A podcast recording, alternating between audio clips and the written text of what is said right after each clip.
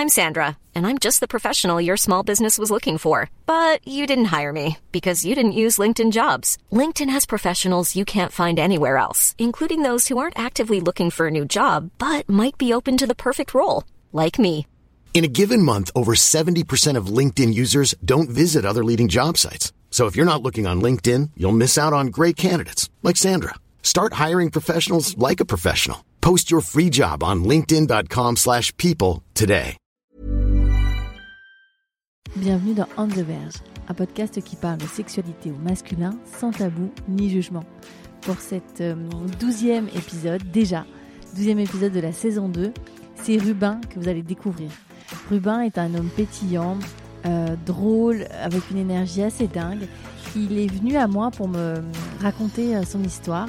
Il avait très envie de partager euh, tout son parcours, toute sa découverte euh, de son homosexualité, la déflagration que cela a été lorsqu'il en a parlé à ses parents et à son village en Corse.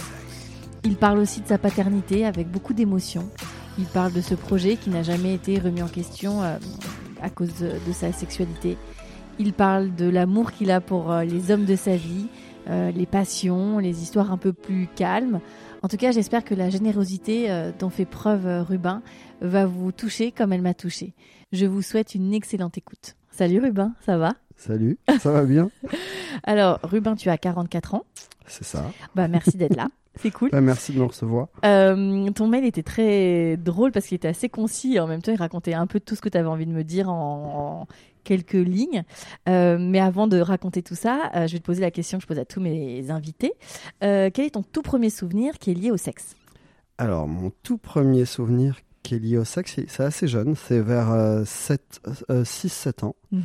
Et euh, je me souviens que j'allais à, à la plage avec ma mère entre midi et deux, ce qu'il faut jamais faire quand on a un enfant d'ailleurs. À la Et- plage? Donc la tu, plage. tu vivais au bord de la mer? Je vivais au bord de la mer, je vivais en Corse Ah, en fait. Et, et j'allais me baigner et je sortais de l'eau et je me mettais sur le sable, sur le ventre. Et euh, c'était assez érectile en fait. Je Mhm. sentais qu'il se passait quelque chose. dans ton euh, corps, ouais. Euh, voilà, mais il n'y avait pas d'objet de désir vraiment à ce moment-là. C'était, mais c'était la, la sensation était assez euh, le sable chaud, la mer et je Le vent, la beauté de la Corse et tout. Exactement. Et c'était assez euh, voilà, c'était assez érectile. Mais je je faisais ça assez discrètement, donc je je me doutais qu'il y avait quelque chose là-dedans un peu euh, qu'il fallait pas non plus euh, totalement montrer, je pense. Mhm. Voilà. Et on parlait de sexualité euh, facilement chez toi? Euh, très très peu. Moi, je suis corse. Je viens d'un petit village de 80 habitants, donc Ah oui. c'est tout petit. donc Petit village. Non, la sexualité, c'était pas. Pourtant, mes parents étaient plutôt cool. C'était pas vraiment, mais c'était pas un sujet de discussion plus que ça, en fait. D'accord, donc tu as 7 ans et ton corps va commencer à changer vers la préadolescence. C'est ça. Et alors, Euh, comment ça se passe? Euh, ça se passe que moi, je vais rester euh, enfant assez tard. Sans doute parce que je pense que je vais questionner euh, assez tard euh, ma sexualité parce que in- intuitivement, je sens que je vais pas avoir la même que celle des autres garçons. Que je- Intuitivement? Ouais, je, je pense, je sais pas, parce que je suis resté enfant, enfin enfant entre guillemets, sans me poser ces questions-là jusqu'à 13-14 ans quand même, ce qui est quand même relativement tard. Ton corps euh, ne changeait pas? T'as pas eu de puberté euh, Si, mon, mon corps avait, euh, j'étais très mince, très fin, assez féminin d'ailleurs, ce que je suis plus trop aujourd'hui. C'est assez étonnant. J'étais euh, donc je pense que ça devait sortir. Enfin, il y a quelque chose qui sortait quelque part de moi. Il y avait ces questions, enfin ces questions-là qui sortaient. mhm. Euh, je vais repousser le moment de me poser toutes ces questions assez tard, jusqu'à 13-14 ans, puis au bout d'un moment, ça, ça, ça craque. on- voilà.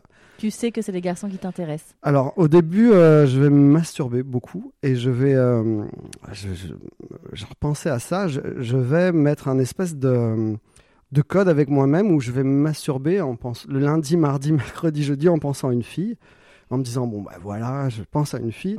Et le week-end, je, je m'autorisais de penser à un garçon et, et je me disais comme ça, je me disais, mais je suis pas gay. Enfin, c'était vraiment le truc où je me disais, bah, comme ça, c'est cool, euh, ça prouve que je suis pas gay. Mais bout Comme les moment- gens qui font du sein régime. et, et- toute la semaine. Exactement. Mais c'est fou ça. Et, et, euh, c'était vraiment, euh, enfin, c'est fou. Je, je m'obligeais cette chose-là. Mais ça n'a pas tu- duré très longtemps parce qu'au bout d'un moment donné, euh, Oui. enfin voilà, ça, ça, ça lâche quoi. Et euh, quand tu étais au collège, avait... t'as eu des premiers crushs avec des garçons?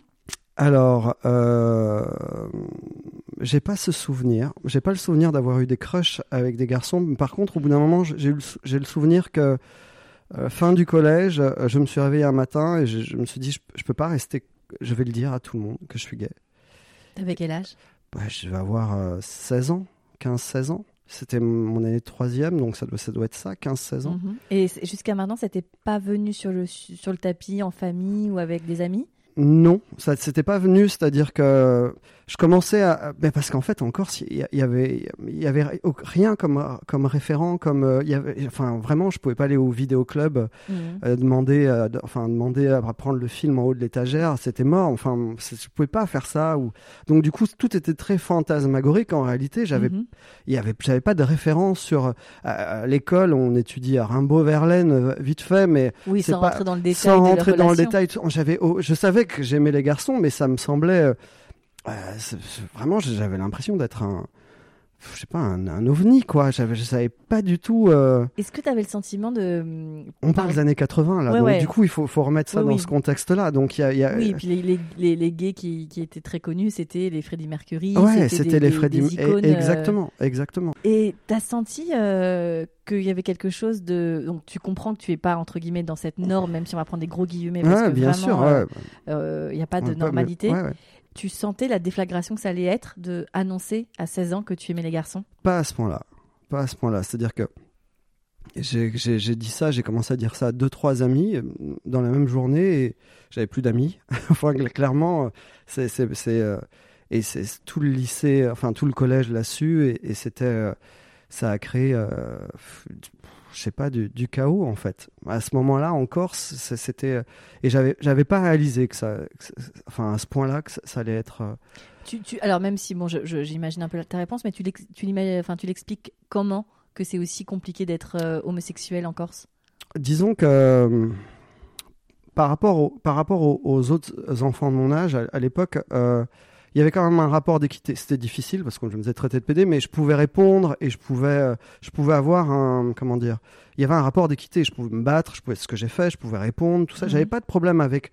C'est, en fait, c'est tout ce qui fait figure d'autorité. C'est les adultes qui d'un seul coup. euh, euh, Enfin, vous déprécient, vous discriminent, ou alors j'ai eu des scènes absolument invraisemblables. Le patron du café, un patron du café en face de mon collège où on allait tous les matins, m'a attrapé dans dans l'entreporte des toilettes, a fermé la porte et a commencé à me dire mais je sais ce que tu fais, tu, tu attrapes euh, les- bites comme ça, tu te mets comme ça et mimais tout. En fait, je voyais bien, j'ai très vite compris en fait que ça m'appartenait pas en fait. Plus du tout là. plus du tout et que surtout ça c'était euh, sa vision à, à lui enfin je sais pas comment dire. Ah c'était son fantasme à lui parce que moi j'étais même pas sexué. Enfin je veux Oui, dire je- j'étais même pas sexué. Donc d'un seul coup il y a un adulte qui qui vous dit bah tu les attrapes comme ça tu te mets comme ça je sais que tu fais ça. Et moi j'étais même pas dans ma sexualité je savais même pas ce que ça voulait dire. Enfin C'est d'une Si, violence mais absolue. c'est d'une Enfin, violence là, en absolue. 2020, tu mais racontes et, ça. puis et puis le corps enseignant aussi. Enfin c'est à dire que je vous dis euh, je te dis pardon les les euh, enfin les, Les- en- les gamins de mon âge c'était le plus simple à gérer parce que parce qu'il y a de l'équité en fait et que tu peux Mm. mettre un pain tu peux répondre et puis mais quelqu'un qui a qui, a- qui- fait figure d'autorité qui est un adulte t'es- fucked up enfin tu peux rien faire en fait Et tes parents?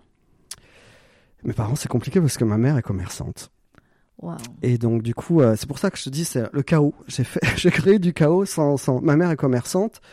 Euh, J'essaye de les protéger le plus possible. Étrangement, je leur dis pas, euh, euh, mais ça va leur arriver aux Très oreilles. vite, bien j'imagine. Bah, Enfin, dans le mois qui arrive, ça leur arrive aux oreilles et euh, et ils ont plutôt une bonne réaction, mais euh, en me disant, mais enfin, là aussi, mes parents, ils connaissaient pas du tout. C'est-à-dire qu'ils avaient pas. C'était comme si je leur disais que j'étais ex- extraterrestre un peu, en fait. Donc du coup, euh, Ils n'ont pas les codes pour gérer ça. ils n'avaient pas de jugement parce que j'étais leur enfant et que je sentais qu'il y avait cet amour-là qui a, qui a été, qui, présent et tout. Mais par contre, il- aucun code pour gérer, euh, pour, pour gérer une nouvelle comme ça. Quoi. Tu es fils unique? Je suis fils unique, ouais. Et donc, euh, comment, au-delà de toute la, hum, comment, la rumeur, etc., dans le village, euh, ils, ils essaient de te protéger au maximum, mais comment ils vont réussir à le faire concrètement? Alors, euh, après, bon.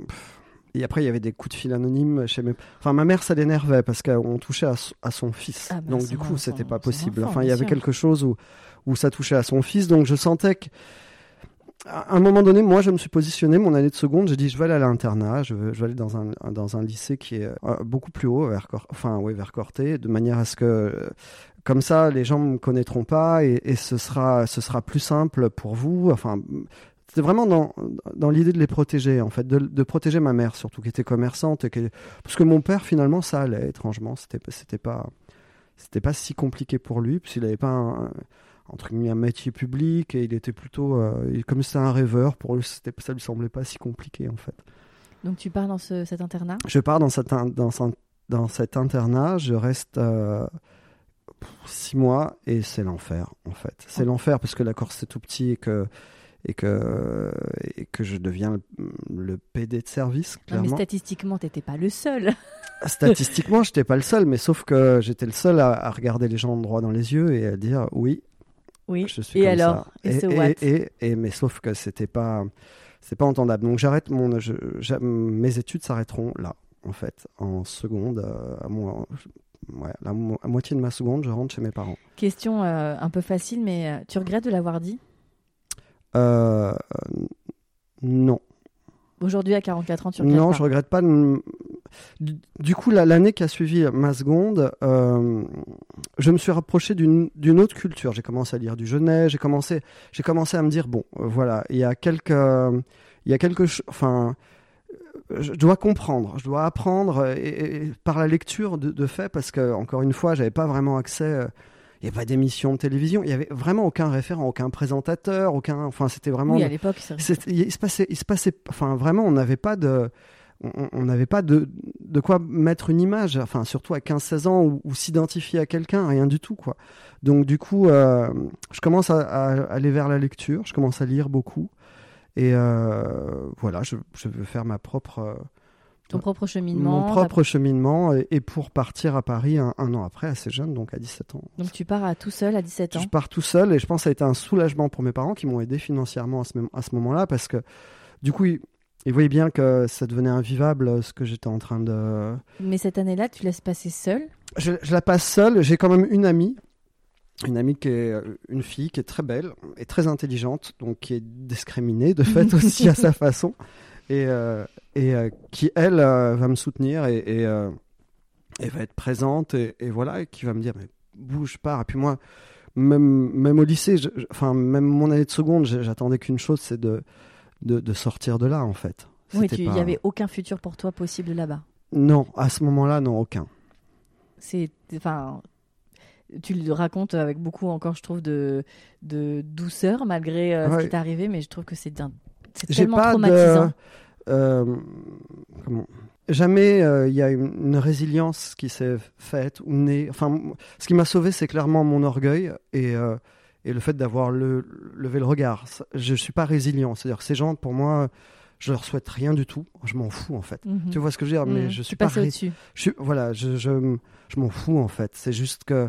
Mais c'est compliqué parce que je me dis peut-être qu'un autre enfant n'aurait. Enfin, Ah bah, ça, ça- enfin, je comprends que ça aurait pu être terrible pour. euh, mais ça- il y a- ça l'est, hein, ça peut l'être pour certains en fait, ouais, bien sûr. Ouais, J'avais lu une étude justement qui disait que le, le taux de suicide chez les adolescents, ou en tout cas les tentatives de suicide, était beaucoup plus élevé chez les, chez les Chez les jeunes, jeunes gays, ouais, chez- jeunes bien gays, sûr. parce que, parce que cette bêtise, et bref. Et puis, et puis en, en plus, on, on se rend compte dans la discrimination. Enfin, c'est, fou. J'ai, une anecdote un peu. euh, Il y avait une, un, un garçon dans la classe euh, qui, était euh, assez rond, qui était donc tout le monde se moquait de lui dans la classe. Mais vraiment, tout le monde se moquait dans mon année troisième au collège. Pas, pas moi. Étrangement, je savais que j'avais déjà un truc. Et euh, quand j'ai dit que j'étais gay, ce qui était horrible, c'est que la première personne qui m'a insulté, c'est ce gars-là en fait. Hmm. Parce qu'il il s'est dit, mais en fait, il y aura un autre bouc émissaire que moi. il était sorti du, Il, du il- il est- scope il du était moment. sorti, il a dit, ah, putain, il y a pire qu'un gros, il y a un gay, en fait. Enfin, tu vois ce que je veux dire?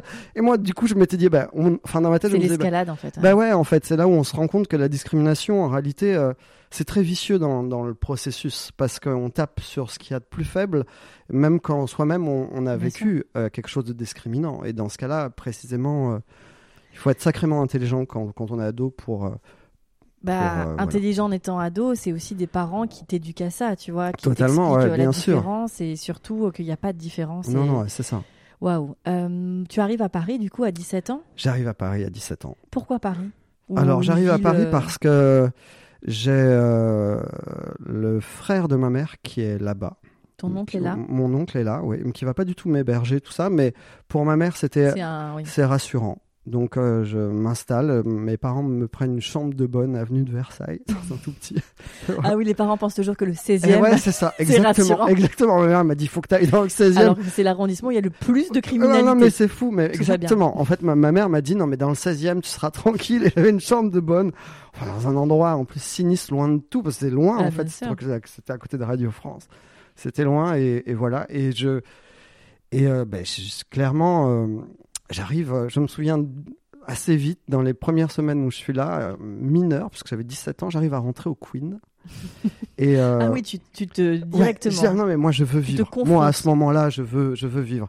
Et j'arrive dans cet endroit qui était fraîchement le Queen, parce qu'avant, c'était une autre boîte qui s'appelait Mhm. le Boys, donc c'était un peu tout nouveau. qui était déjà, alors pour les gens qui ne savent pas, le Queen c'est un haut lieu du milieu LGBT+. Ouais, je- plus, Je sais plus ce que c'est devenu maintenant. Je sais pas si aujourd'hui c'est encore. euh, je sais pas du Alors tout. j'ignore également, c'est Ouais, sur les aussi. champs. Mais en tout mais cas, ouais. euh, à ce moment-là, c'était c'était quelque Ah chose. c'était un haut lieu. C'était un haut de la lieu, vie c'était fou. Et, et j'arrive à rentrer dans cette boîte et le- je vois euh, tous ces gamins de mon âge, enfin tous tous les tout- tout le- tout- toutes ces personnes de mon âge et, et je je me souviens il y a un escalier pour descendre comme ça, je, je m'assois et j'ai pleuré mais de soulagement. J'étais pas triste ou quoi, mais Ouais, que- j'ai pleuré mais mais euh, mais je sais pas toute une bonne partie de la soirée en fait. Et ça allait en fait mais c'était simplement je me disais mais putain mais c'est terminé l'enfer. Enfin c'est terminé je je je- enfin c'est terminé en fait. Je, je, suis libre. Enfin voilà et je je- s'agissait plus de rentrer en Corse s'agissait plus de,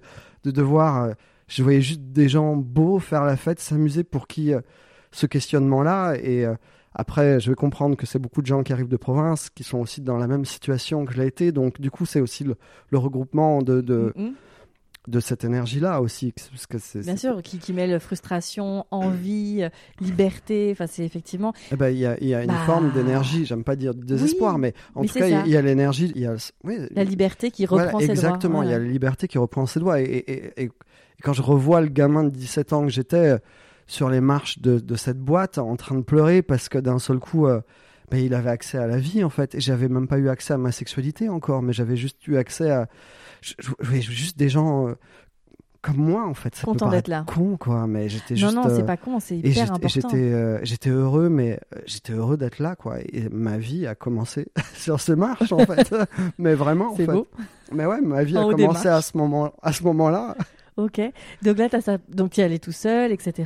Ouais. Bah, tu... Après, je me fais, je me, je me fais des, des amis. euh, je me fais des amis. euh, Je, voilà, je, je rencontre d'autres gens dans le cadre de, de la formation que je fais parce que moi, je, récupère aussi euh, Oui, un petit boulot à côté. Je récupère ce que je. Enfin, voilà, j'essaye de. de, de, de refaire le puzzle de ta vie, quoi. Exactement. J'essaye de me remettre dans, dans, dans un truc, donc je rencontre des gens. Et, euh, et sauf que je j'avais pas eu vraiment d'expérience euh, sexuelle, même pas du tout. Et T'avais jamais embrassé? j'avais jamais embrassé un garçon, tout ça. Et, euh, et je rêve du prince charmant à cette époque-là, quoi.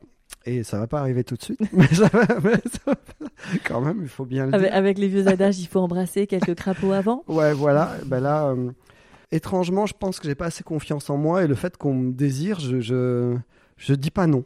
En fait, je sais pas comment expliquer. Le fait qu'on désire, c'est un événement pour moi et du coup, euh, ben, je fais ouais, ok. Mais c'est à peu près comme ça que Mhm. je vais rentrer dans ma sexualité sans me re-questionner sur mon propre désir, mais simplement en mettant en avant l'événement que c'est, enfin que quelqu'un Qu'un que je puisse regarde. que je puisse séduire et plaire à quelqu'un en fait c'était d'un seul coup ça devenait un, un événement donc euh, euh, mais c'était pas désagréable enfin j'ai Oui. pas eu l'impression qu'on a abusé de quoi que- d'une naïveté ou quoi que ce soit parce que je pense que j'ai appris aussi je faisais mes armes je comprenais aussi enfin c'était Le pas jeu dés- de séduction. ouais le jeu de séduction je, je suis pas en enfin c'est pas grave enfin je suis Mhm. pas en train de euh, c'était pas désagréable en fait voilà Mhm. c'était juste comme ça c'était simplement mon manque de confiance et puis mon parcours qui faisait que d'un seul coup un garçon me regardait comme un bonbon je, je trouvais ça extraordinaire quoi Et donc tu y allais.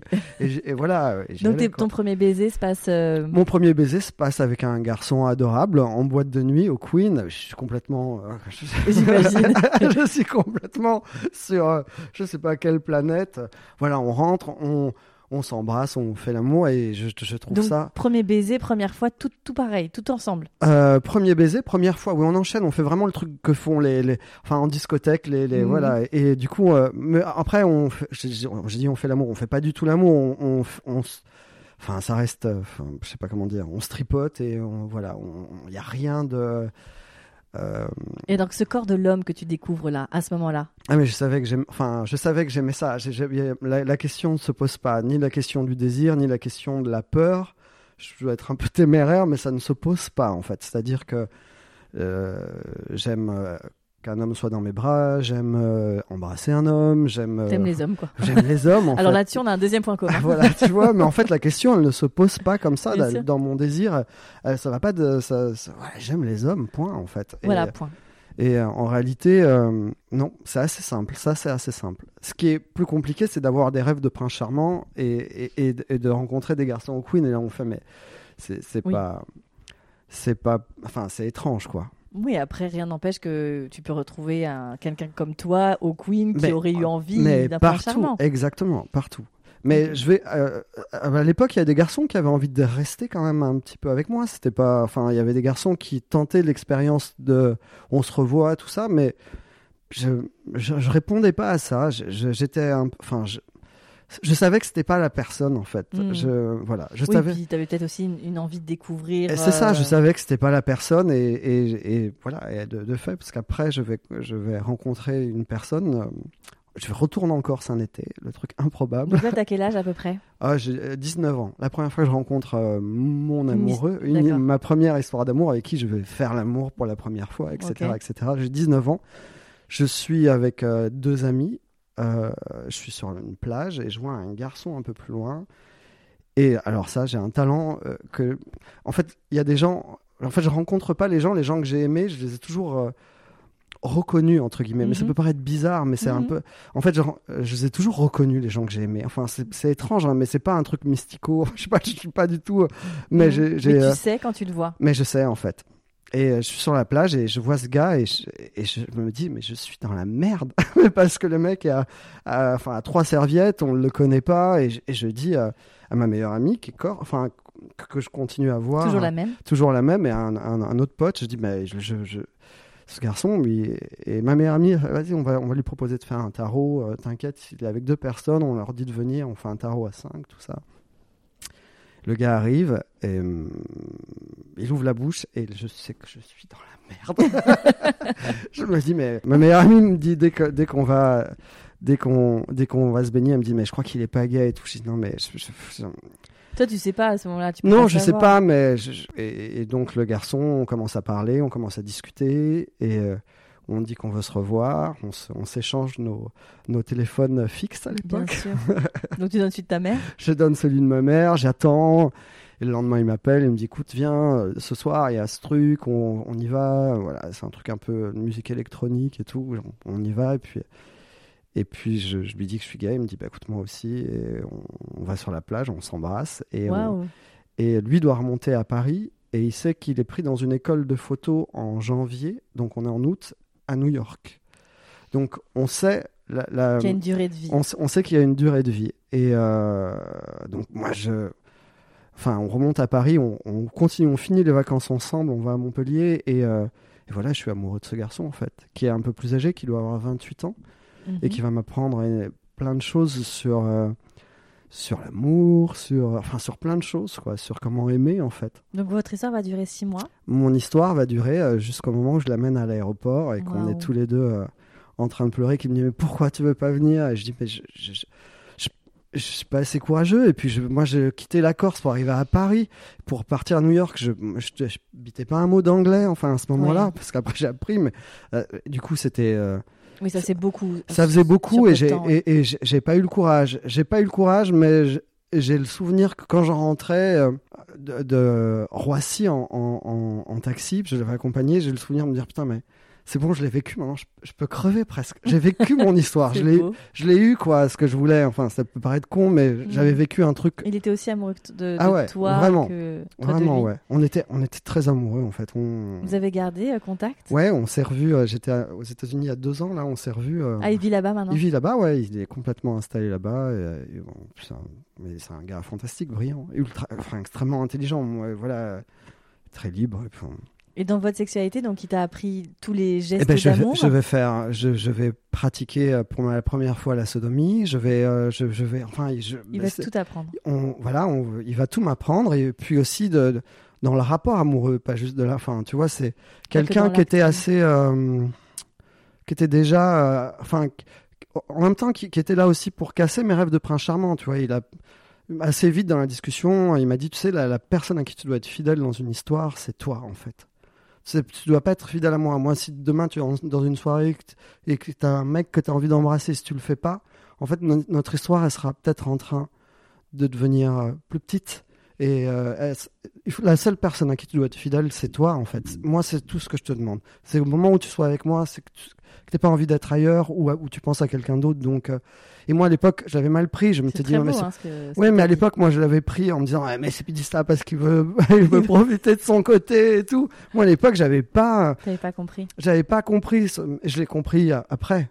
C'est une très très belle preuve d'amour. Mais bien sûr, j'ai compris bien après cette chose-là. Mais sur le moment, j'ai pas. hum, Je, je- voilà, je vais dire ma meilleure pote. Non, mais tu vois, il veut me tromper. Après, t'avais 19 ans. C'est ça. Ok, c'est superbe euh, cette histoire. Euh, donc, tu as cette grande histoire d'amour. Tu rentres à Paris avec euh, donc ton Avec cœur un peu en miettes. C'est ça. Moi, ben, je reviens, je reviens. euh, Je vis cette histoire où je découvre même Paris, je découvre les lieux romantiques de Paris. enfin, c'est con, mais d'un seul coup, cette ville, N'est plus avenue de Versailles exactement, et le Queen. Elle devient romantique en fait pour moi. Ok, Et, euh, et ça, c'est magique quand même. Ouais. Cette ville, euh, quand elle est romantique, euh, enfin voilà. elle est extraordinaire, c'est vrai. Voilà. Et donc il s'en va et je retourne dans mon quotidien.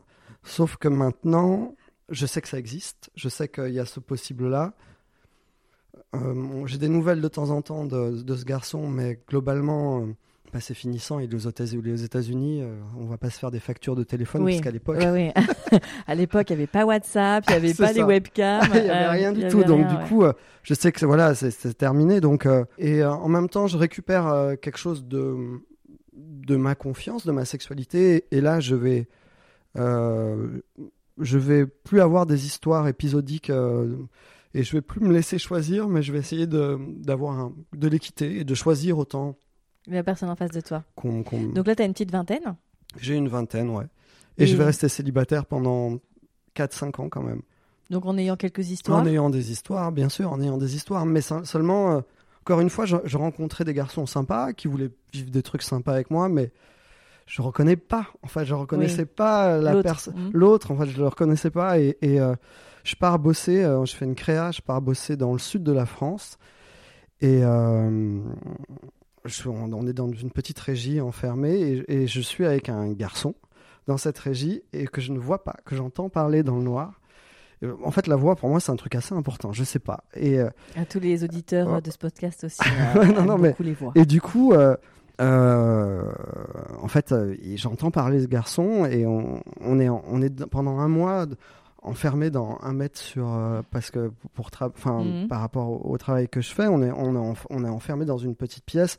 Le soir, on rentre chacun de notre côté, mais du coup, je parle quasiment pas à ce garçon. Je lui serre la main, mais je suis en train de me dire, mais je suis en train de devenir fou là parce que C'est l'isolement. c'est ça, je désire ce garçon, mais en plus il est hétéro, je sais que sa copine va venir, enfin je, je sais que, enfin Mm. donc du coup je reste mais distant à un point, mais c'est-à-dire que je, je, je serre la main, je reste à deux mètres et je fais bien en sorte que la personne soit pas au fait de mon désir, parce que je me dis non mais je, je, je pète le boulard là, clairement. on rentre de la créa, on, on rentre de cette création et euh, on rentre à Paris. Et à l'époque, euh, il a appris par des amis à moi que je faisais un, un truc de DJ dans un, dans un bar, tout ça. Et à 2h du matin, je remballe moi toutes mes affaires et euh, je sors et il est devant la porte. Et euh, je dis, mais qu'est-ce que tu fais là? Il me dit, ben j'en sais rien en fait. Je sais pas du tout. Et, euh, et va s'en suivre une autre histoire d'amour. en D'accord, fait. il était hétérosexuel. Ouais, il était hétérosexuel. Jamais eu d'histoire avec les Jamais garçons. eu d'histoire avec un garçon.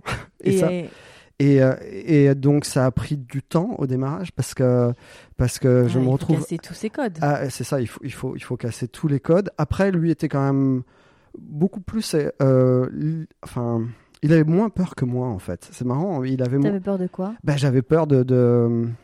Ouais, j'avais peur qu'il il trouve ça. Enfin. Que ça, que ça le dégoûte, enfin j'en sais rien. J'avais j'avais peur que, on- enfin j'avais j'a- j'avais peur que ça lui plaise pas et je l'aimais ce garçon. Ouais, Et tout ça Donc- pour ça, ça aurait été. Et voilà, et donc du coup, c'était euh, ce qui était en jeu, c'était trop par rapport à, à- à ce moment-là, qui est du sexe, qui est très important le sexe. Mais je veux dire, euh, j'avais peur que ça, ça tout s'effondre. Donc, euh, tu- en fait, tu as porté cette responsabilité de ce choix. ouais, exactement, D'accord. et exactement. Mais ça s'est très bien passé. On a vécu une, Belle histoire. une belle histoire, Qui a duré ouais. combien de temps? Qui a pas duré très longtemps, qui a duré deux ans fait. Bah, quand même. Ouais, ouais, ouais, ça va, ouais. Ok. Donc, belle histoire. Hum, aussi, ouais. Euh, toi, as, à ce moment-là, si je, mes calculs sont bons, c'est les années 90. Ouais, c'est ça. Donc, on y a eu est le passage qua- du- 95, 80, on, on s'approche de- des années 2000. là. Mais il y a eu quand même, tu as quand même construit ta sexualité avec les années SIDA, J'ai construit ma sexualité avec les années SIDA, qui était très présente. Et Ouais. dans le milieu gay à ce moment-là, en plus, Mm, mm, c'était. Enfin, grosso modo, tout le monde montrait du doigt euh, le milieu gay. Alors moi, euh, étrangement, la question, elle se posait moins sur moi quand j'étais amoureux, parce que j'ai l'impression que je, à ce moment-là, euh, c'est con de dire ça, mais je, je m'en foutais. Quand j'étais amoureux, je, me- je m'en- foutais de cette chose-là. C'était surtout les rapports, les rapports ponctuels qu'on peut Mhm. avoir, où ça me faisait énormément de culpabilité. Et enfin, disons que ma culpabilité se, se- Quand tu dis culpabilité, c'est que tu avais des rapports non protégés? Si j'avais toujours j'avais des rapports protégés, mais on sait bien que, enfin, c'est-à-dire que on a toujours une espèce d'épée de Damoclès au-dessus de la tête, même en ayant des rapports protégés, Mhm. à se dire, euh, euh, enfin, si ça, enfin, si ça lâche, enfin, alors que, enfin, si la capote lâche, etc., etc. Mais ce que je veux dire, c'est que malgré tout, malgré tous ces rapports euh, euh, protégés, euh, j'avais quand même une, euh, une anxiété par vis-à-vis de cette maladie. Et quand j'étais amoureux, ça s'en allait parce qu'on soit on faisait un test, euh, soit je faisais un test avec la personne et Mhm. que voilà, et après tout allait bien quoi. D'accord. Père des amis aussi de cette maladie aussi, Ah oui. donc ouais, je, je- je vois des gens euh, assez jeunes partir. Ça, ça- c'est assez euh, perturbant ça parce que voilà, on voit des, des personnes euh, en pleine santé qui en un an, deux ans euh, dépérissent complètement sous nos yeux en fait. Tu sais, ce qui est dramatique, c'est qu'il y, y a une étude qui est sortie il n'y a pas longtemps et qui disait euh, justement que la génération de maintenant, comme dans leur esprit, c'est une maladie dont on ne meurt plus, en fait, se protège moins. Parce que la PrEP, parce que euh, la trithérapie, etc. Et euh, c'est assez. Bien sûr. Alors, effectivement, c'est une maladie dont on ne meurt plus parce qu'on sait la traiter. Bien sûr, mais en Mais fait, bon. euh, euh, toute la médicamentation, je sais Mhm. je sais pas si c'est comme ça. On va dire que on, si. on va dire que si. Elle est, elle est chronique, c'est-à-dire que c'est des, c'est, euh, ils sont médicamentés Ah, quotidiennement. quotidiennement en fait. Donc du coup, je, je pense que que oui, c'est quand même compliqué malgré tout. Bah, c'est Après, bien sûr. Voilà, c'est contraignant aujourd'hui, Mhm. mais euh, Mais c'est- fou la désinformation parce que dans les années euh, 80, 90, euh, euh, quand on était au collège, etc., on, c'était des, des, des informations qu'on avait euh, sur toutes les chaînes de télé, à l'école, à bien la, sûr. on avait des, des- je me rappelle des conférences quand tu es en quatrième, tu as toujours à la rentrée une conférence là-dessus de sensibilisation. Aujourd'hui, beaucoup moins. Il y avait la capote, tu te rappelles, à un franc, il y avait sûr, tout ça. bien sûr. Et aujourd'hui, plus du tout. Mais et puis elle était vicieuse cette, mala- cette maladie parce qu'elle venait euh, chez les gays en tout cas leur rappeler à leur propre acceptation Mm. de ce qu'ils étaient, à savoir euh, tu es gay donc euh, potentiellement tu peux avoir cette maladie donc donc c'est pas enfin Ouais, ça, ça- émet- quel- quelque part ça, ça posait un jugement cette maladie elle a posé un jugement sur cette Sur sexualité alors que Ouais, c'est bref. Euh, ok, donc là, au milieu des années 90, milieu des années 90, euh, mon histoire s'arrête et euh, je vais enchaîner des histoires d'amour un peu. Euh, ça reste des histoires d'amour quand même, parce que c'est des gens que j'aimais très fort. et euh, simplement, euh, c'est un. Comment expliquer ça? Ça- C'est un peu délicat. Ça va être des histoires où, où je veux absolument créer du, du couple, coûte que coûte, sans forcément. Et du coup, les garçons que je vais aimer à ce moment-là, en tout cas le, le garçon que je vais aimer, ça va être une belle histoire en, en- en somme. Tu dis sans forcément, c'est-à-dire attendre ce que, savoir ce qu'il veut lui Ou Non, euh, sans forcément qu'il y ait cette reconnaissance-là qu'il y avait avec mes histoires auparavant. C'est-à-dire que, voilà, c'est une rencontre, on se fait des croque-monsieur, on mange, on fait la... mais voilà, c'est une espèces d'histoires. croque-monsieur. Non, mais j'en sais Et rien. pas des croques madame. Je- je- voilà, exactement. Mais c'est-à-dire que je vais vivre du couple, je vais vivre du couple de manière moins passionnée, en me disant c'est plus tranquillisant. Enfin voilà, Tu je, veux un quotidien. je veux un quotidien. Voilà, je veux Tu un veux espèce de quotidien, exactement, parce que je me dis voilà, je veux vivre avec un garçon, parce que finalement mes histoires elles me permettaient pas cette chose-là. C'était des histoires emportées Un ou peu passionné. passionnées, magnifiques vraiment et, et emportées. Mais je voulais, je voulais, merde, je voulais un- créer un quotidien. Donc euh, j'ai j'ai trouvé un, un garçon fantastique d'ailleurs, mais du coup voilà avec qui euh, j'ai vécu ce quotidien-là. Tout ce qu'il faut, euh, vraiment. euh, C'est au même moment où je vais rencontrer euh, ma meilleure amie qui va aussi devenir euh, la mère de mon la mère de mon fils. Oui, c'est ça. C'est ça qui est intéressant aussi. Et euh, voilà une fille avec qui euh, sur le coup, une fille que j'ai reconnue. je, sais- je pense qu'on va me prendre pour un, pour un timbré, mais Ne t'inquiète pas, on ne juge pas ici. ouais, une fille que voilà, une un fille, coup de foudre amical. un coup de foudre. Un, mais tout même, même avec ses amis, on a un- des coups de foudre. Bien enfin, sûr. vous voyez, c'est pas, enfin, c'est comme ça, quoi. Bien sûr. Quand on Euh, aime les gens, on Quand les on aime les gens, voilà, on aime les gens, quoi. Donc du coup, un, un énorme coup de foudre. Et je sais que Donc tu la rencontres, euh, tu la rencontres comment, dans quelles circonstances je la rencontre dans les circonstances euh, de mon de mon travail, en fait, de mon boulot, et euh, on se marre, on rigole, et, et, euh, on sent qu'on a un coup de foudre, voilà, et on sent qu'on est très proche et, qu'on s'aime, quoi. Donc du coup, euh, très vite. euh, Enfin, très vite. On se dit d'ailleurs, on se formule as- assez, tôt- assez jeune, assez tôt, on se formule que. Je formule que si demain. euh, enfin, si demain j'envisageais une mère, c'était elle en fait. Enfin, j'avais pas un désir d'enfant, mais que j'avais l'impression d'avoir rencontré euh, la mère de mon fils en fait. Et que Mhm. elle, elle, c'était. Je sentais que c'était la même chose, mais simplement. euh, je pense qu'à ce moment-là, euh, voilà, on, se le formule comme ça, mutu- mutuellement, mais on Sans était. for- forcément avoir une idée précise. Non, ni de date, ni rien du tout. On n'était pas du tout là-dedans, mais ça peut, ça peut ressembler à des promesses qu'on fait quand on est, voilà, Mhm. quand on est jeune, un peu bourré. mais, mais en fait, non, c'était quand même fondamentalement euh, plus important que ça, en fait. D'accord. Donc tu as ce quotidien avec ce garçon, Ouais, j'ai- croque-monsieur et compagnie. voilà, j'ai cette fille que j'aime énormément et je et je vais avoir une, une espèce de vie pas, pas très passionnante pendant quelques années, mais qui me sécurise. Ok. où je vis avec quelqu'un et où très vite je vais me rendre compte que ça m'intéresse pas de vivre avec quelqu'un, de ramasser les chaussettes de personne, de partager une logistique. Je, ça, je- ça, ne me, ça correspond à rien de, de, de ce que je suis en fait. Mais souvent, faut le vivre pour le savoir. C'est ça. Mais ça, par contre, on a besoin de le vivre Ah pour, oui. le, pour le savoir. Oui, parce que tant qu'on l'a pas vécu, on ne peut pas. Donc, et je vais rester pas mal de temps avec ce garçon. hein. Donc, du coup, euh, Votre sexualité, elle est comment avec ce garçon? elle est. Bah, elle est très bien. Elle, elle est. euh, Elle est- Ouais, non, non, elle, elle est très bien. Elle est, elle est pas passionnée. Euh, ça veut pas dire qu'elle est, mais en- je suis encore un peu en recherche, l'air de rien. C'est-à-dire que c'est pas parce qu'on a essayé de, enfin, plusieurs positions. La sexualité, d'abord, elle évolue avec nous, elle évolue Avec ce qu'on est, avec l'âge, avec nos désirs et avec. euh, donc, euh, je vais grandir euh, à cet endroit-là avec ce garçon et c'est, très bien. Voilà, on- on- à deux, on va, on va se, on va se trouver et, on- et, Donc, du coup, tu as vécu ces, histoires très passionnées et passionnantes.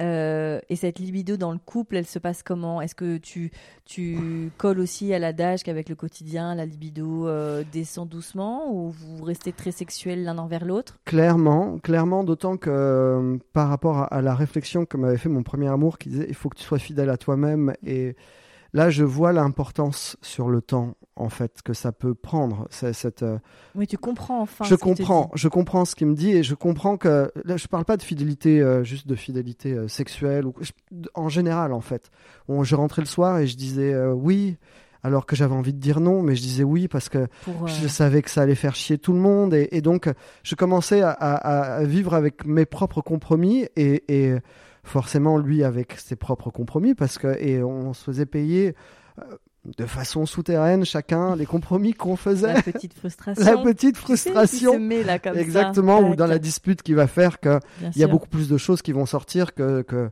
que par rapport à l'objet de, de ce pourquoi on s'est disputé exactement La fameuse marmite. Exactement, la fameuse. Donc du coup, je comprends très vite que euh, effectivement, c'est pas viable quand on a quand, quand, quand on a un modèle. Quand, enfin, dans l'idée que j'avais d'aimer quelqu'un, euh, ce format-là, je sais très bien que ça va pas du tout me correspondre.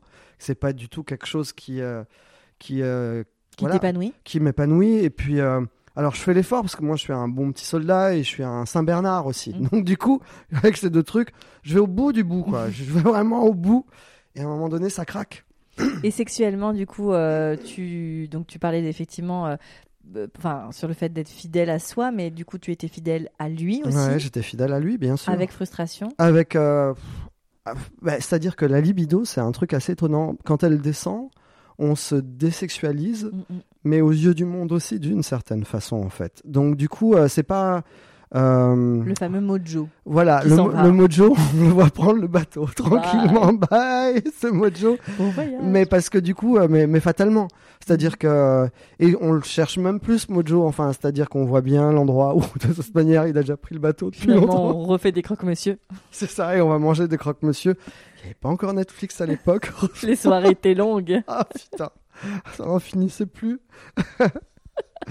et donc, euh, et voilà, donc du coup, euh, non, finalement, j'ai même pas le désir d'avoir eu envie plus que ça de le tromper. J'ai dû, mais c'est pas euh, notable au sens où je me disais pas, ah, ah, j'ai envie d'être avec quelqu'un d'autre. euh. Mm. Par contre, le problème, c'est que j'ai rencontré quelqu'un d'autre. C'est et, et là, j'ai rencontré et, et j'ai reconnu, une- T'as re-reconnu. Ah, j'ai re- re- reconnu quelqu'un. Donc tu vois ce nouveau, cette nouvelle personne, ce nouveau, cette nouvel homme que tu reconnais. Eh ben, balayé euh, d'un coup, d'un seul. Combien de vie com- de temps de vie ans. commune? Ah, 8 ans de vie commune? Ouais, on a basculé dans les 2000 là. Ah oui. Ah oui, toi tu. Ah ouais, ouais, non, non, j'ai Ah ouais. vraiment, j'ai fait le bon petit soldat pendant, pendant pas mal de temps et, j'ai aimé en plus. Hein, je me suis attelé à ça. Tu, tu, tu es d'accord avec moi du coup euh, qu'il y a plusieurs amours? Euh, On peut aimer différemment non, les gens. évidemment. Mais après, je sais pas désaimer. Moi, tous les gens dont je te parle là, c'est impossible. Quand Donc, on a aimé, on tous les gens que j'aime, euh, tous les gens que j'aime, c'est- c'est c'est- c'est mes hommes. Enfin, je sais pas comment dire. Tu vois, c'est pas, c'est des gens que j'ai aimés, des gens. euh, Enfin, si demain j'ai un souci, enfin. euh, j'ai perdu des gens proches, euh, c'était eux que j'avais au téléphone, c'était eux, c'est des gens qui se connaissent maintenant, enfin, c'est- et ils Mm. ont tous des points, ils ont tous des points communs, même si euh, aucun, Mm. Oui, c'est pas. c'est pas physique du tout. Hein. Il y en a des grands, des petits, des, des plus âgés, plus jeunes. C'est pas du tout un truc physique, mais ils ont tous quelque chose en commun. Et Toi je- déjà. Moi Non, mais pas que moi en fait. Ouais, ouais. Euh, pas que moi. Ok. A, hum, euh, euh, avant de reparler de la personne que tu as reconnue, euh, huit ans après cette vie euh, à deux, euh, quelle est la place à ce moment-là dans ta vie Parce que tu as, la trentaine épanouie à peu près. Ouais, ouais. Euh, à ce moment-là, c'est quoi ton rapport avec le porno, le porno gay, l'avènement du porno qui arrive? Parce que ça y est, la DSL Ah ouais, est non, là. non, mais non, la DSL est là. Bon, alors, Ça très- y est. Non, puis j'avais quand même, quand même vu des films porno, enfin, dans d'autres circonstances. Oui, mais là, je veux dire, c'est une accessibilité plus C'est une accessibilité. Mais alors, étrangement, je sais pas si le, le- le fait de ne pas avoir été élevé avec, euh, ce, avec cette culture-là, bah, ça va pas beaucoup m'intéresser en fait. D'accord. J'ai pas, j'ai pas une culture euh, du, euh, enfin, De l'image porno. j'ai pas euh, une culture de l'image, même de, de l'imagerie, même de, de, de l'iconographie porno. C'est-à-dire moi, un mec en cuir, tout ça, ça, me- je- c'est- comme si euh, j'allais à Disney, à Disneyland. En fait, Non, mais ça, j'ai pas. photo avec. mais c'est ça. J'ai pas, si tu veux, le truc de me dire, c'est pas sexué, j'ai juste l'impression qu'il est déguisé en fait. J'ai pas le truc de. c'est- intéressant parce que les, les hommes. euh, euh, Mais je juge pas, par Non, contre. hein, c'est pas sûr. du tout un Non, truc. non, euh, je- mais simplement. euh, Mais j'ai l'impression que les hommes avant 35 ans, gays, enfin hétéro ou homo, ou bi, ou, euh, avant, ouais, je dirais 30 35 ans, sur le micro-panel hein, que, que j'ai interviewé, ouais, bien sûr. euh, ont la culture de l'image pornographique. Et quand tu bascules autour, euh, voilà, 35, donc ceux qui ont 35 et plus, pas du tout. C'est mais- vraiment une, un support, leur support de- de- de- d'excitation est beaucoup Mais- mental. mais parce que moi, mes premiers émois, ouais, mes premiers émois ne sont, ne sont- mais je sais pas. Je sais pas si on peut s'imaginer à, à- à 16 ans se masturber sans se figurer une, une relation homosexuelle, mais c'est complètement.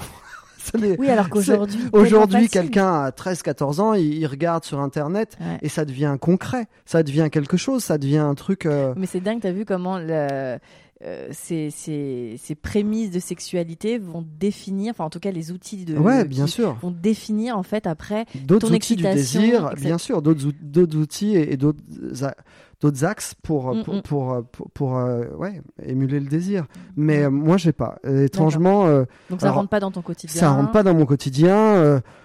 Je m'étais arrivé d'aller dans des soirées où je voyais des mecs euh, en cuir, euh, bodybuildés ou d'autres, enfin, qui avaient une espèce de d'imagerie euh, comme ça. Oui, avec tous les accessoires. avec tous les accès. Mais c'est vraiment Disneyland, c'est-à-dire que Et- ça me et- fait rire, quoi. Et j'allais te demander justement si avec ton compagnon, avec qui tu es resté 8 ans ou d'autres, euh, tu as fait justement des expériences un peu alternatives euh, euh, euh, qu'on peut prêter parfois au milieu gay. Donc, euh, Alors ça, j'ai fait, mais j'ai fait quand j'étais célibataire. d'accord. J'ai fait quand j'étais célibataire. Enfin, sauf une fois, mais c'est après. Donc du Mhm, coup, voilà, mais sauf une fois, mais mais j'ai fait ça quand j'étais célibataire, mais j'ai pas fait ça quand j'étais en couple. Finalement, c'est beaucoup une recherche euh, dans la sexualité sur le désir de l'autre, comprendre le corps de l'autre, mais vraiment assez intellectuel finalement, pas tant C'était pas, c'était pas euh, pulsionnel pour toi. de quoi? C'était pas pulsionnel. C'était pas pulsionnel. Après, euh, après, il, il peut y avoir du langage pendant l'acte sexuel, ça c'est important. Il peut y avoir euh, de la brusquerie aussi, ça peut être ou, ou de Oui, l'extrême, ça rentre dans le. ou de oui. l'extrême douceur, ou de la frustre, enfin, ou frustrer l'autre Mhm. de manière volontaire, ou Oui, le oui. frustrer. Mais par contre, ça restait dans dans dans dans les clichés de- de- d'un- d'une relation normale euh, amou- amoureuse pour enfin j'ai pas le souvenir de m'être dit attends ce soir c'est en cowboy chérie. J'ai pas j'ai pas ce truc là en fait. D'accord. Et ces clubs-là, euh, enfin les clubs ou les soirées que tu as faites, c'était par curiosité, c'était par euh, envie de cocher une case, c'était Euh, bah, en fait euh, par opportunisme parce que ça bah, se présentait. clairement c'était des soirées euh, gays qui sont qui étaient liées beaucoup à la musique à, à- à- des événements précis ou auxquels j'allais pas spécialement pour ça et du coup je me Oui. retrouve et du coup c'était comme ça Euh, c'était comme ça en fait D'accord. Puis j'avais un désir de paternité aussi qui commençait à naître vraiment. Et donc du coup, euh, euh, non, j'avais envie de tester d'autres choses dans ma vie que que absolument aller dans Que l'extrême euh, là-dedans. ouais que le- la sexualité c'est quelque chose d'important, c'est quelque chose qui m'a vraiment sorti de ma condition, sauvé même d'une certaine façon. Mais euh, à ce moment-là de ma vie, parce qu'après quand même à la quarantaine, je vais expérimenter des choses. La je pense que fameuse j'ai fait une- crise. Ouais, j'ai fait une crise de la quarantaine, clairement. Mais t'as pas trop eu le ma- malheureusement euh, euh, le jeune homme que t'as t'as été, n'a- enfin que tu restes hein, évidemment cette fraîcheur, mais Ouais, je sais pas. euh, si si, mais t'as pas trop eu le luxe de faire une crise d'adolescence parce que t'étais tellement déjà euh, mis de côté. Enfin tu vois, t'as pas non, non, non, j'ai euh, pas, eu ce luxe-là. Et puis surtout, euh, T'as eu, des- t'as eu tellement, je trouve, pardon de te couper, de responsabilité et de, et de la violence du monde si jeune qu'en même temps, tu, tu peux pas te rebeller tellement c'est fort ce qui t'arrive à ce ouais, moment-là. bien sûr, et qu'on euh, cherche qu'à s'échapper de sa condition, on cherche pas à enfin, Oui, l'amusement. et tu t'en fous de t'affranchir auprès ouais, de tes parents. veux dire, exactement, exactement. euh, c'est ça, exactement. Donc, oui, bien sûr. Ça peut se comprendre qu'à 40 ans, une fois que tu es établi, que tu as un petit peu posé tous les jalons d'une vie euh, sociale, professionnelle, Ouais, c'est ça. Et je vais essayer de retrouver euh, dans la sexualité à ce moment-là, je vais essayer de, de euh, je vais être célibataire de nouveau et je vais essayer de retrouver, euh, voilà, je vais consommer, euh, vraiment consommer beaucoup plus qu'avant. Je vais me servir des applications, je vais, enfin voilà, je vais me servir et je vais être dans la consommation à un moment donné. Donc là, c'est. Alors, juste pour faire un petit. Pour la, la chronologie, donc tu te sépares de, de, de l'homme avec qui tu restes 8 Ah ans. oui, c'est vrai, pardon. Tu redeviens amoureux, Ouais, tu rencontres un homme qui te Ouais. sauve de ce Qui me- quotidien. qui me sauve de ce quotidien. Le quotidien croque-monsieur. Passionnel, avec qui on va vivre quelque chose de bah, passionné, passionnel. Et effectivement, il n'y a plus de croque-monsieur, il n'y a plus. Il y a d'une autre rien. façon. Ouais, ouais, ouais, bien sûr. Il y a, mais, mais par contre, ça va être une très belle histoire aussi. Et, et, euh, et ben ouais, je vais. euh, Là, ça va durer combien de temps cette histoire? Ah, ça, ça va être assez court. À chaque fois, finalement. Oui, la passion, la hein, passion, ça, ça, ça raccourcit, mais c'est bien. Enfin, je veux Oui. dire, c'est pas grave. C'est des histoires quand même. Exactement. C'est pas. Il faut pas. Enfin, pour moi, la durabilité, c'est pas une. C'est pas une- un, un gage de, Oui, de, de réussite. de réussite, ni, ni, enfin, ni de qualité en réalité. Mhm. Donc, euh, et puis les histoires, elles sont belles parce qu'elles ont un début et une fin. Enfin, ça, ça peut être joli aussi. Donc, du coup, euh, ouais. Euh, donc, j'ai vu deux ans avec ce garçon super. On va s'aimer, on, on va voyager, on va faire plein de conneries et tout. Non, c'était vraiment bien. Et, euh, et euh, je vais avoir un enfant. Et ça, c'est avec ta très bonne amie. Ma meilleure amie, je décide, de, de- je décide, on se dit voilà, on, on, veut faire un enfant. Vous avez en fait. 35 ans à peu près. Exactement. On a 35 ans à peu près et on, dit qu'on a envie de faire un enfant et, et on se dit, bah ouais, go, quoi, allons-y. Et Alors, allons-y. La voilà. question. elle est euh, homosexuelle, ton amie? Euh, non, elle est bisexuelle. D'accord. Nous, on s'est éclaté. Vous avez... Ah d'accord, vous avez eu un rapport sexuel. Ah bah oui, bien, enfin bien sûr, de a- mauvaises ou bonnes Il y a plein de recettes. c'est quelqu'un que j'aime très fort et puis on voilà, on, on, a bu trois bières, on s'est dit on y va quoi et c'est parti. Donc c'est la seule fois que tu auras fait l'amour avec une femme? Euh, non, j'ai- ah non, j'ai fait, Ah. j'ai fait l'amour avec une autre fille euh, vers, euh, pardon, j'ai sauté cette étape-là dans, dans mon, mais c'était pas tu n'as notable. pas sauté que l'étape. C'est- c'est- j'ai- j'ai sauté. Juste avant d'annoncer que j'étais gay à tout le monde, en fait, le point de démarrage, ça a été le fait que je me suis rendu compte qu'une fille ne m'attirait pas et, et, et- et, Ne t'excitez pas. mais c'était tellement pas notable comme, comme, comme relation sexuelle. Oui. Enfin, j'ai fait l'amour pour la première fois avec une femme, avec la mère de mon fils. Enfin, voilà. Si, euh, mais, mais par contre, j'avais déjà, oui, effectivement, exploré un tout petit peu cette Le- chose-là, mais c'était pas notable. D'accord. Donc Euh, tu as ce rapport sexuel avec la mère de ton fils. ouais. Donc c'est vraiment un enfant de l'amour. Ah, c'est un enfant de euh, l'amour. Et puis, on se dit. on a- Absolu. On, se dit, bon, il faut que ça marche. Enfin, voilà. Et, et, et ça marche très vite, d'ailleurs. Euh, assez vite. Deux mois après, euh, alors que normalement, on se dit, ça peut prendre un an. Tout le monde nous dit. euh, Mhm. Prenait, enfin voilà, et en fait non, ça marche très vite. D'accord. Donc elle tombe enceinte. Elle tombe enceinte et euh, ça, ça devient fou. La, la vie, ça, ça- Vous vivez pas ensemble, on vit pas ensemble, pas du tout. pas Et, très loin? euh, on a deux, deux trois, quatre Oui. stations de métro. On n'est pas, très loin, on n'est pas très loin. Mais à ce moment-là, euh, moi, ma vie, clairement, je vais la première année où elle, enfin, elle est enceinte, puis la première année où mon, mon enfant va naître, je vais être très proche parce que d'abord, elle va, enfin, enfin, je- elle allait et puis je, j'ai en- je suis spectateur, je fais en sorte que tout se passe bien pour eux. Elle allait et euh, donc, mais je reste euh, un peu extérieur à ça parce que je sens que j'ai un rôle là-dedans, mais mais mais c'est celui de les protéger plus que de dire bon maintenant je vais la voir trois jours dans la semaine et toi Bien tu vas sûr. la voir trois Ouais, jours dans la semaine. La première année, encore.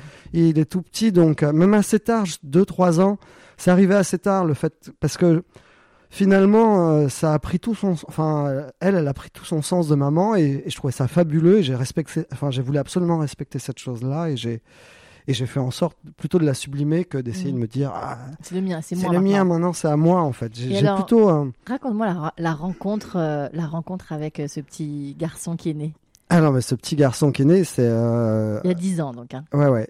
Je me retrouve avec mon fils qui, juste parce que j'assiste à l'accouchement, donc je, le médecin me donne mon fils directement parce que, enfin, laisse un petit peu sur le ventre de sa maman et après me le donne assez vite parce que sa maman avait eu une césarienne, donc euh, Mhm. elle repart euh, au, au- Au bloc. au- au bloc.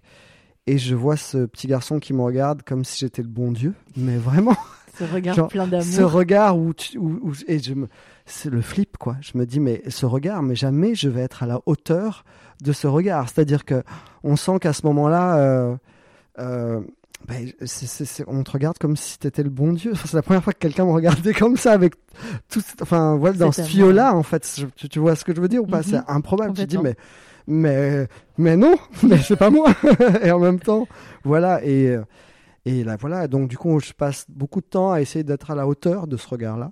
C'est pas Mhm. toujours simple hein, parce que et euh, j'y repense souvent à ce moment-là et je repense souvent parce que je me dis euh, bon bah voilà, il faut être à la hauteur de ce moment-là en fait, de, ce- Mhm. de ce regard-là Qui va conditionner. qui va euh, conditionner tout ça, bien sûr. Et euh, voilà, donc euh, les choses se font de manière. euh, les, les rapports avec sa maman, on devient parents, donc euh, On apprend. on apprend, on apprend ensemble et on change et et on devient parents. Donc moi, je, je pars du principe que voilà, je vais sublimer d'abord leur histoire, je vais me mettre un peu euh, derrière parce que je sens que c'est aussi mon fils qui est dans ce désir, euh, voilà, qui est très proche de sa maman et dans ce désir-là. Et petit à petit, euh, eh ben moi, je vais apprivoiser aussi cet enfant, et voilà, avec d'abord de la logistique, en changeant des couches, en des choses comme ça. Puis après, quand les mots rentrent dans la boucle, ça devient ouais, fabuleux. C'est magique, ouais. Ouais. Donc là, il a 10 ans aujourd'hui. Ouais, il a 10 ans. Ouais, Et donc, euh, pour, euh, comme tu me disais, vous faites 3 jours, 3 jours Ouais, c'est ça. On fait un 3 week-end jours, sur 3 deux jours. Euh, on fait 3 jours, 3 jours. Ah oui, non, Mais- pardon, ça fait 6. Ouais, c'est ça. En fait, le dimanche, c'est souvent euh, ce battement pour les grands-parents ou, des, Mhm. ou des activités euh, extrascolaires. Donc voilà, il y a un jour où qui est un peu, euh, qui est un peu ouvert à tout, mais sinon, on fait Et vous lui avez raconté quand? Très très vite, très très très vite. Assez jeune, on lui a raconté son histoire. Euh, j'ai jamais caché le fait que j'ai aimé les garçons, jamais. euh, Enfin, c'est pourquoi. Enfin, c'est Oui, pas- ce non, mais serait- ça- ça, ça ferait un sujet si tu le non, non, c'est pas un sujet. Par contre, ce qui est un sujet, c'est que très vite, je me suis rendu compte qu'il n'y avait pas du tout de référent dans là aussi dans la littérature, dans rien du tout pour pour les enfants? Pour les enfants, Ah ouais, pour la dramatique. construction, c'est dramatique. Il a fi- finissait par me dire, mais alors Batman et Robin, tu penses que Mais parce qu'il cherchait. Hyper drôle. Mais je, sentais qu'il cherchait vraiment. Alors, t'as un livre, les, les papas pingouins, tu le connais? Ouais, bah, Bah c'est oui. le seul truc qu'il Oui, a, je sais. mais je sais, mais Il est en anglais en ouais, plus. il est en ang- Non, non, c'est le seul truc. qu'il y a- Non, je crois que ça a été traduit là, mais mais Ah. c'est pas. Mais euh, peux pas te dire ce que je suis en train de faire, mais Ah. bientôt je suis en train de préparer quelque chose dans ce sens-là. Ah Clairement, il y a rien du tout, Euh, et c'est vrai que c'était pas tant pour découvrir euh, sa propre sexualité. À mon fils, c'était pour Mmh. comprendre la mienne un peu plus Oui, puis qui cherchait, qui cherchait des héros, des, euh, parce, qu'on, parce que je pense que dans l'inconscient, euh, dans l'inconscient d'un enfant, le papa c'est le héros, donc dans, que ce soit dans la littérature, que ce soit dans le cinéma, tout ça, on a besoin de retrouver euh, Mm, mm. Des, des- voilà, des héros auxquels on peut apparenter Oui, son papa, sûr, tout simplement, et on on- il n'y a pas dans, dans, dans ce... Il n'y a pas, ouais, je je- donc du coup, mais- euh, voilà. Donc, euh, ce petit garçon qui grandit, à qui vous dites les choses euh, assez rapidement. Aujourd'hui, j'imagine que vous avez une relation. Oh non, bah, pff, c'est- Super. Ouais, génial, ouais. Enfin, que ce petit garçon vous lui toutes ouais. les cartes, en fait. Bah, de on donne- l'ouverture, on de l'empathie. alors- de- Ouais, on essaye quoi. Après, euh, après le monde est pas est, est- est pas facile et, et un, un- un petit garçon euh, de fait euh, de 10 ans, il passe 7 heures par jour à l'école, Mhm. donc euh, très vite. euh, on, il nous appartient plus- entre guillemets, il nous appartient plus, donc très vite on récupère des fois des trucs euh, pas simples parce que des angoisses qu'il peut avoir. Enfin, ce monde provoque ça et enfin après c'est normal comme euh, on a Mhm. pu euh, tous le vivre, donc du coup euh, ouais on euh, mais il est plutôt effectivement très empathique, très ouvert d'esprit et, et, euh, très marrant. Ouais. Ouais, c'est chouette. Euh, donc après cette relation euh, merveilleuse là, de deux ans passionnés, tu as ton enfant et ensuite là t'arrives la petite quarantaine, on s'approche. on s'approche d'aujourd'hui là, euh, dangereusement. J'ai une quarantaine. T'es papa. Je suis papa. Il faut dire aussi que l'année où je deviens papa, mon propre père meurt. Waouh. C'est Donc, à trois mois d'intervalle, euh, il meurt. Mon fils naît trois mois après. Donc, euh, je deviens père et je perds mon père. père. ça peut paraître bizarre. Donc, je, est- je perds mon statut de fils et je deviens père euh, d'un coup. Et c'est peut-être la première fois de ma vie où je peux plus faire de. Je m'en sortais toujours, moi. Je faisais toujours des, des espèces de pirouettes. J'arrivais toujours à retomber sur mes jambes. Et là, je me prends une espèce de, de réalité qui est que euh, ben, je peux plus faire de pirouettes. Enfin, je sais pas comment expliquer. Je me retrouve devant euh, un mur de responsabilité. un mur de responsabilité et, l'acceptation de quelque chose qui est de l'ordre de euh, un caractère définitif qui est la mort où on, on est obligé de le prendre tel quel, l'accepter ou pas. Et c'est vrai que la naissance, euh, on voit toujours ce côté merveilleux de la vie, mais c'est aussi toi en tant qu'adulte, que ce soit mère ou père, c'est ta propre mortalité Bien sûr, qui arrive sur le monde. totalement. C'est que tu deviens effectivement complètement, complètement. l'après. Exactement. Et donc, euh, c'était assez violent. J'avoue que, du coup, je me concentre sur mon fils pendant toutes ces années. Je, je deviens un espèce de soldat, comme ça. Et je me concentre sur mon fils, sur, euh, sur son bien-être, sur le bien-être de sa maman. C'est très important, parce que c'est lié, tout ça, Bien c'est- sûr. on, on est tous liés, du coup, Mhm. maintenant. Donc, euh, je me concentre là-dessus. Et euh, il va falloir arriver à mes 40 ans, je vais commencer à relâcher des choses, des émotions, des trucs euh, euh, bien après. C'est-à-dire que euh, ça va se relâcher. Je vais me détendre un peu plus. voilà. Trop, peut-être. Et là, je vais commencer à, ben, je vais commencer à avoir une vie, euh, ouais, où je vais expérimenter d'autres choses de ma sexualité. Donc célibataire à ce moment-là? célibataire et je vais ouais je vais me rapprocher d'autres expériences dans ma dans ma vie sexuelle qui sont peut-être plus euh, peut-être plus extrêmes Mhm. Euh, ce qui est de l'ordre de la consommation euh, vraiment Donc là, c'est ce que tu dis, les applis. via les applications les choses comme ça et très vite oui, je vais rencontrer des, des, des garçons sympas qui, encore une fois, qui veulent, qui veulent vivre des trucs avec moi, mais je suis pas prêt. Et puis, et puis j'ai une responsabilité qui est que je me dis, le prochain que je vais rencontrer, je vais devoir le présenter à mon fils. Mhm. Et là, Ça, oui, ça. Là, dans ma ça tête, va c'est- pas ensemble. Ben non, mais c'est pas que ça va pas ensemble, c'est que d'un seul coup, c'est une responsabilité de présenter quelqu'un que t'aimes à un enfant. Bien sûr. Et du coup, tu demandes à l'autre, l'air de rien. Alors, euh, enfin, tu demandes à l'autre euh, qu- qu'il apporte cette, enfin, qu'il a un poids dans cette vie, bien sûr. c'est ça, qu'il qu'il ait la consistance nécessaire pour, euh, pour, pour- La barre est haute. c'est ça. Et, et du coup, et du coup, bah, c'est compliqué. Ouais. Donc du coup, finalement, tu prends pas euh, le, le, le, le chemin du potentiel entre guillemets beau-père, mais plutôt tu vas consommer histoire de se dire de toute façon aucun fera l'affaire c'est ça, pour ma merveille. C'est ça, c'est ça. Un peu, un peu après, euh, je te cache pas que c'est pas vraiment fait pour moi, moi, les algorithmes, de se dire, euh, voilà, il est un brun avec de la barbe, euh, musclé ou pas, petit, grand. Moi, j'ai j'ai jamais rencontré, finalement, les gens que j'ai rencontrés, c'était jamais via. C'était pas comme ça, en fait, c'était pas attaché ni à une photo, ni à. Enfin, c'est compliqué de rencontrer pour Bien moi sûr. les gens euh, via ce Je partage ça J'avoue que c'est pas. j'ai- pas ce truc-là, enfin, ça, ça m'est pas simple, Mais en tu fait. te laisses quand même prendre dans le jeu de, de l'appli. Euh, je me suis laissé prendre dans le jeu de la pluie beaucoup moins maintenant. À un moment donné, ça a été vraiment présent dans Central, ma vie. ouais. ça a été, ça a été présent. Maintenant, plus parce que je, je- Le temps qu'on perd. euh, ouais, le temps qu'on perd, ça. J'ai désinstallé le truc en plus, donc pour te dire à Mhm. quel point c'est pas. Le... c'était- Mais, mais, euh, à un moment donné, c'était assez central, ouais, dans ma Et vie. quand tu dis des choses extrêmes, t'es allé euh, sur quel chemin à peu près?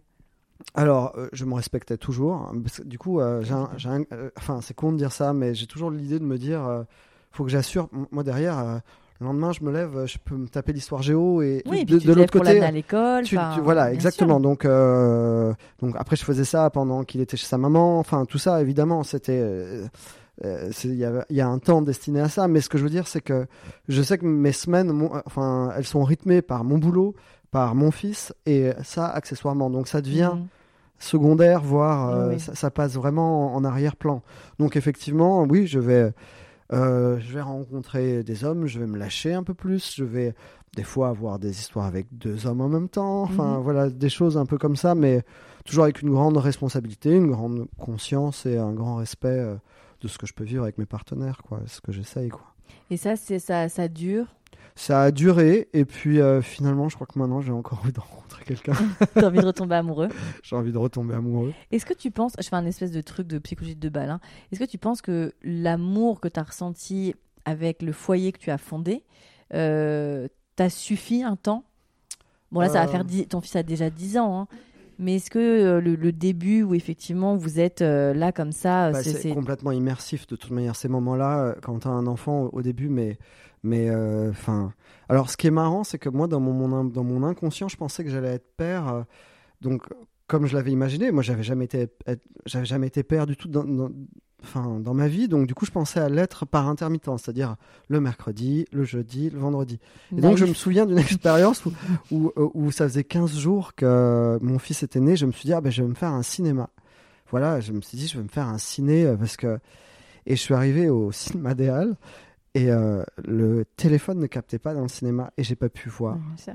Je n'ai pas pu regarder, mais. euh, euh, 10 minutes du film, je n'arrivais pas à me concentrer, je n'arrivais pas, et j'ai compris à ce moment-là, et j'ai compris à ce moment-là qu'être père, en fait, c'était un, c'est tendu, c'est un flux tendu, et c'est, ça, ça, c'est pas quelque chose, euh, je sais pas comment dire. Donc du coup, tu dors vraiment à côté de ton téléphone.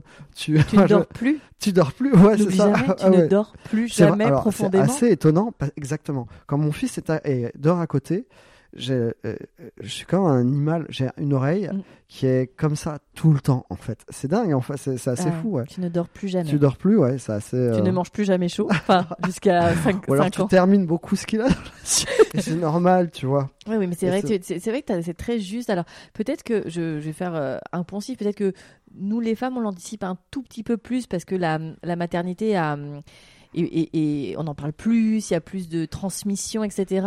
Mais c'est vrai que tant que tu le vis pas, tu ne le sais pas. La fameuse matrescence, hein, le, le- le- fait euh, hormonalement de devenir euh, pendant la, grossesse et après l'accouchement, euh, il y, a, une sécrétion d'hormones qui vont faire que c'est pour ça qu'on appelle matrescence, un peu comme l'adolescence où tu deviens mère. Vraiment, il y a ce- tu passes de de, de femme euh, qui produit la vie à, euh, à, à mère, où il y a des choses cognitives qui se mettent en place, il y a, il y a des nouveaux sens qui se passent, etc. Tu deviens une, as une oreille supersonique, tu as un sixième sens, le fameux sixième sens, où tu sais avant que l'enfant tombe qu'il va tomber. Enfin, il y a plein de choses qui se mettent en place. Mais je suis, je suis persuadée que pour les pères, c'est pareil.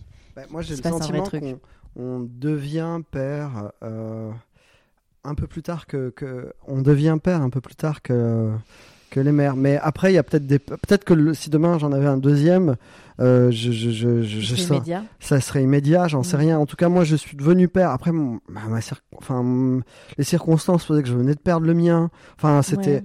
euh, du coup. euh, Non, puis attends, peu- pour les femmes, c'est différent aussi. Il y a des femmes qui vont tout de suite se reconnaître dans la maternité, d'autres qui vont mettre du temps, d'autres qui sont mères avant d'être mères. C'est pas, tu vois. bien mais sûr. je pense qu'on est peut-être moins surprise en tant que femme, tout ce que tu décris excessivement bien, parce qu'on s'y prépare peut-être un peu plus, même si le tsunami Ouais, fait, fait mal, hein, on va pas ça, se mentir. manière, Mais peut-être qu'effectivement, il manque ça euh, à la transmission euh, des hommes par, par les hommes. Tout ce que tu racontes, que quand on est, et tu le dis magnifiquement bien, quand on devient parent, il y a une espèce de. C'est tout le temps Ouais, c'est tout le temps en fait. jusqu'au Ouais. bout du bout, quoi. ça. On, on s'arrête jamais. Ça s'arrête. C'est vrai que euh, on sort de son de son nombril en fait. tu Enfin, mets la main sur le ventre là. Ouais, ouais. C'est-à-dire qu'on on- Mm. d'un seul coup, euh, on devient moins important. Enfin, Ah oui, on passe en ouais, second on- plan. On, hein. pa- on passe en second plan. On finit les petits pots. on Bien sûr. Bien sûr. passe en second plan pour. Et en même temps, euh, je sais pas, ça me semble tellement. Oui, Ouais, enfin, c'est. ouais, tu te dis bien sûr. Euh, L'aude à la paternité. Ok, donc là, dans cette période, je- sans transition, cette période un peu, voilà, euh, plus consumériste et consommatrice Voilà, et maintenant c'est un peu, un peu passé depuis voilà, quelques mois, et et, de, de- maintenant je me dis bon, bah, j'aimerais bien, cette- j'aimerais bien me marrer encore une dernière fois avec un gars, Allez, une t'as- jolie T'as histoire, le quoi. temps, t'as Bah ouais, j'ai le temps, mais f- faut quand même de l'énergie, quoi. Quand on aime Ah. comme j'aime moi, c'est quand même. Oui, plus Et les euh, personnes que j'aime, enfin, c'est ça demande quand même. euh, ouais, toutes tes responsabilités aussi aujourd'hui. Ouais, c'est ça. Ça demande de l'énergie, du temps. Puis, puis je, je sais pas faire les trucs à. à moitié. Non, je, je sais pas faire les trucs à moitié. Du coup, moi, quand j'y vais, mais.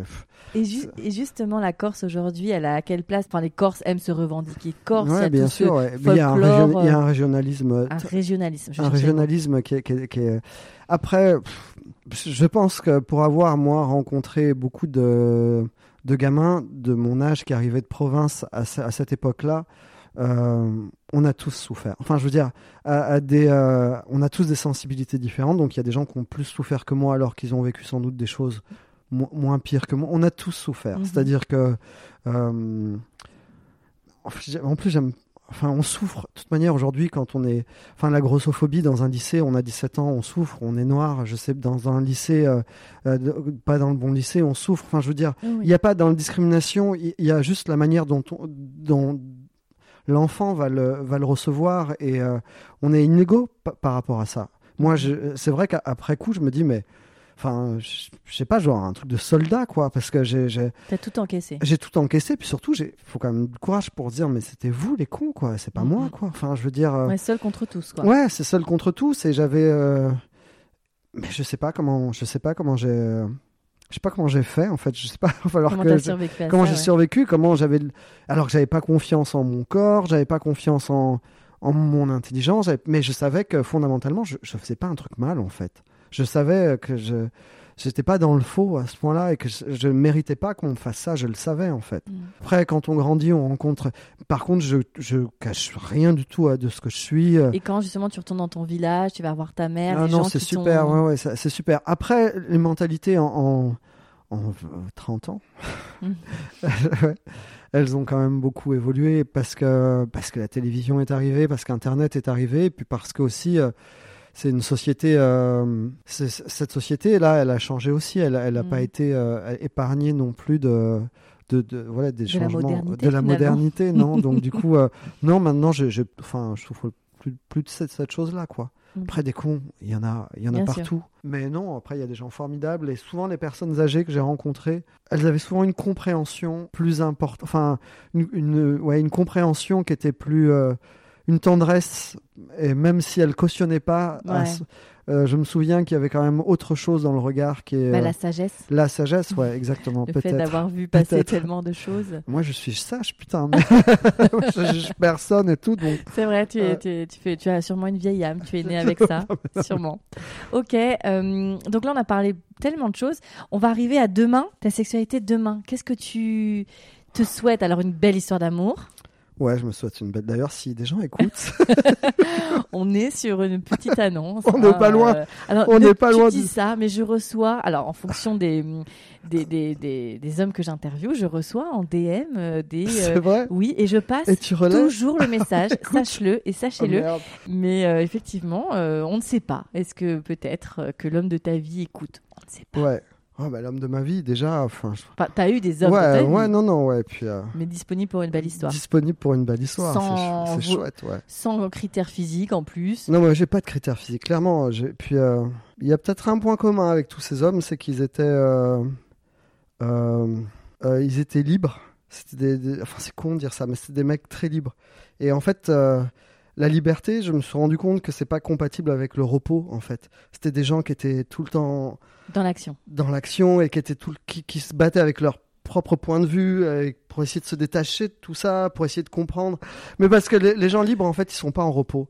Et c'est pas facile d'ailleurs à aimer quelqu'un de libre. C'est pour ça que ces histoires que j'ai eues, euh, parce que aimer, on a tendance à, à tout de suite construire un- une cage d'une certaine façon. Mais euh, en réalité, euh, Ah, la plus belle preuve, c'est d'ouvrir la porte. la plus belle preuve, justement, euh, c'est de rien construire, enfin, d'apprivoiser et de Mhm. se dire voilà, euh, je t'ai apprivoisé, maintenant tu sais tout ça, c'est à toi et tu peux partir dans la forêt quand tu veux. Et euh, mais c'est pas simple. Donc c'était ça le point commun de tous ces hommes que j'aime d'ailleurs. Ouais, encore une jolie beau. histoire. Voilà, Ça, demain ça serait ça. Et sexuellement, tu penses avoir fait le tour de ce que tu avais envie de faire ou Non, a... on- on- ça finit pas. Ça, j'ai pas l'impression que ça- non non Ça ne s'épuise pas. non non non ça ne s'épuise pas. Non non non. En plus moi j'aime j'aime bien. Enfin c'est quelque chose d'important la sexualité. Je veux dire c'est euh, à deux euh, c'est un euh, voilà, maintenant si on me propose de bouffer des croque-monsieur et regarder un film Netflix, je Moi. Voilà. Ça, pour moi, je n'ai, je n'ai, je veux plus. Je- J'ai plein de bons potes où je sais très bien faire ça tout seul, très bien. Et ça, je, j'avoue, je, je, ça m'intéresse pas. En fait, ça m'intéresse. Et j'ai eu il y a pas très longtemps une proposition d'un garçon que j'ai rencontré sur une application. On a resté trois mois sur le papier. Le gars était sexy. Franchement, le gars était sexy. tout était bien et tout. Mais au bout de trois mois, Ouais. on matait des films Netflix dans le lit et on regardait le plafond. Je disais mais, enfin. Et il était, il était triste en plus. Mais je disais, mais, je, je peux pas, en fait. Mm. Je peux pas, tu vois. Tu penses bizarre. que toi, tu es libre? Je pense que je sais aimer les hommes libres. Waouh. Mais je sais pas si je suis libre. c'est pas pareil. Euh, ce sera quoi le mot de la fin? Euh, sans doute que. Ouais, il faut pas oublier que la liberté, c'est pas compatible avec le repos. Qu'elle soit euh, sexuelle, qu'elle soit amoureuse, qu'elle soit. euh, voilà. Nos libertés, en fait, elles sont toujours en résistance. Enfin, ce monde les met toujours en, en combat, en résistance, et, et, euh, elles sont fragiles, et c'est pas compatible avec le repos. C'est ça, pour moi, le mot de la fin. Merci infiniment. Merci beaucoup. Je voulais remercier Rubin pour euh, sa gentillesse et ce témoignage que j'ai trouvé vraiment euh, très intéressant. Euh, N'hésitez pas à partager euh, le podcast sur vos plateformes, euh, d'en parler à vos potes, à vos familles, à vos collègues, que sais-je. Ce podcast, il existe grâce à vous et quelque part un peu pour vous. Donc euh, n'hésitez pas à le soutenir. N'hésitez pas à vous abonner euh, aux plateformes des réseaux sociaux euh, du podcast, On the Verge Podcast, que vous pourrez retrouver sur Facebook, Instagram et maintenant YouTube. À très bientôt pour un nouvel épisode de On the Verge.